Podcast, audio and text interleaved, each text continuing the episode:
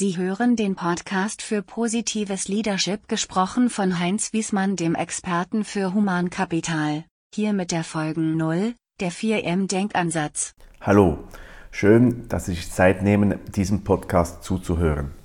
Positives Leadership. Was heißt das? Für mich fängt das an mit einem Grundsatz, der besagt, man muss Menschen mögen.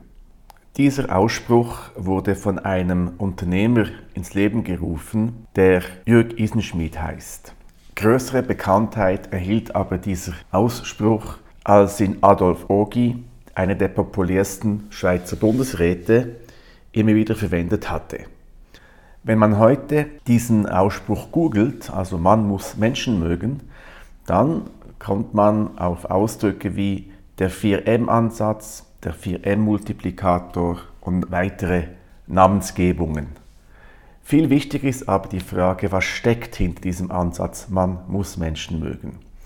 Die Idee dahinter ist, dass man mit Menschen nur umgehen kann, wenn man sie grundsätzlich positiv annimmt und denen gegenüber positiv entgegentritt.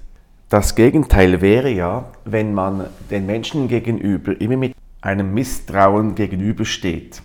Zum Beispiel, ein Mitarbeiter bestellt Heizöl und statt 1000 Liter hat er in seiner Bestellung nur 100 Liter aufgeführt.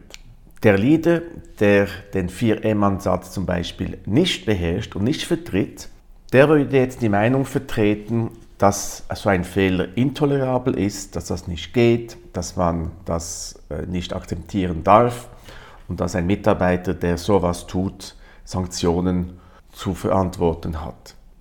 Der positiv denkende Leader, der geht davon aus, dass halt Fehler passieren könnte. Es ist ja menschlich. Wir alle machen Fehler und aus dem Grund wird er dies in einer positiven Art aufnehmen und versuchen zu verstehen, wie man solche Fehler in Zukunft vermeiden kann, aber nicht als absolut undenkbar und unzumutbar einordnen. Man muss Menschen mögen, drückt sich auch in der nonverbalen Ausstrahlung aus. Hierzu habe ich vor allem im Vertrieb eine Vielzahl Erlebnisse gehabt, die das immer wieder aufzeigen. Wenn ich also einer Person gegenübertrete, welche mir sympathisch ist, dann zaubert mir das automatisch ein Lächeln auf mein Gesicht. Ohne dass ich es will, habe ich eine freudige Ausstrahlung. Ich freue mich ja, die Person zu treffen. Ich freue mich, mit der Person zusammen zu sein. Und das gibt in mir einen positiven Effekt, der dann auch in der Kommunikation, in der Art und Weise, wie ich mich ausdrücke, rüberkommt. Wenn ich jetzt aber eine Person zu begegnen habe, welche ich von Anfang an nicht unbedingt mag und ich antipathisch empfinde, dann wird automatisch in der Kommunikation das auch spürbar sein. Obwohl ich mir bemühe, die richtigen Wörter, die richtige Redeweise zu suchen, zu finden, wird das nicht so rüberkommen, weil die nonverbale Begleitung meiner Wörter nicht die gleiche positive Energie enthalten wird wie eben mit sympathischen Leuten. Meine Redeweise wird also nicht von positiven Schwingungen begleitet sein. Das wird der andere spüren und so wird dann auch die Beziehung gut oder weniger gut sich entwickeln. Und das Gespräch ebenfalls. Das ist mal ein Mechanismus, den man kennen muss.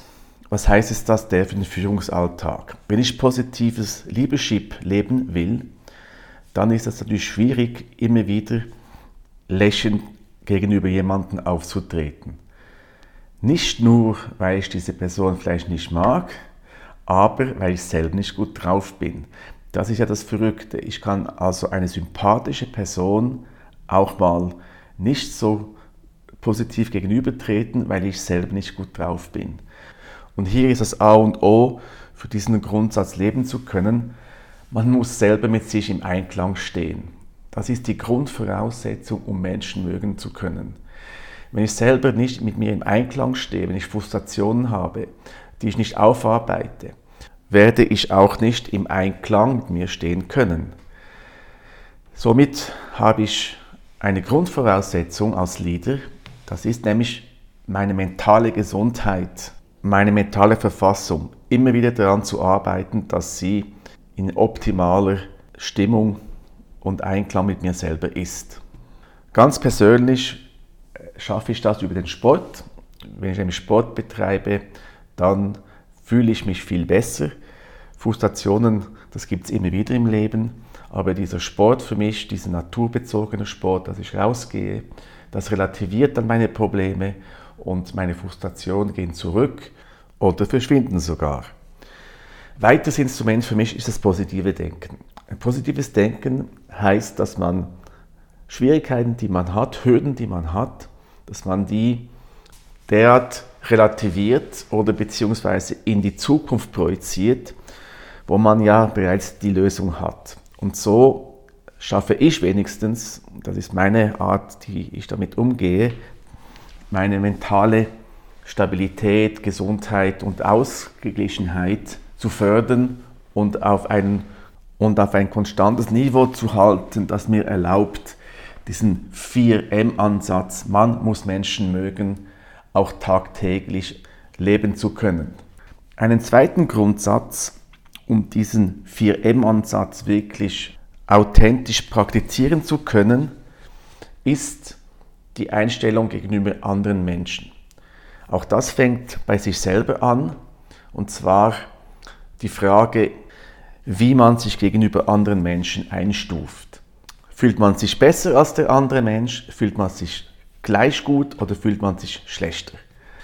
Wenn ich mich schlechter fühle als ein anderer Mensch, dann werde ich mich unterwerfen und werde ich nach der Transaktionsanalyse, werde ich mich sozusagen minderwertig gegenüber der Person finden, empfinden und entsprechend auch verhalten. Ich werde also nicht auf gleicher Augenhöhe mit der Person mich auseinandersetzen können und das wird die andere Person auch verspüren und wir werden nicht eine gute Beziehung entfalten können.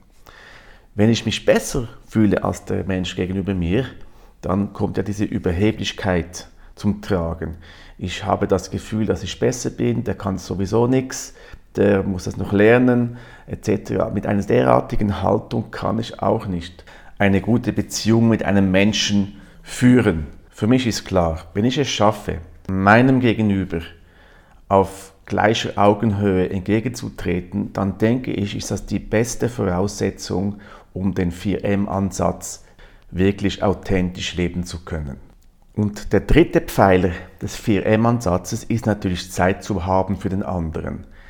Auch wenn ich jetzt mental gut drauf bin und wenn ich mich auf gleicher Augenhöhe mit dem anderen befinde, wenn ich mir nicht die Zeit nehme, sich mit meinem anderen auseinanderzusetzen, dann wird der andere auch nicht das Gefühl haben, dass ich ein positives Leadership vertrete.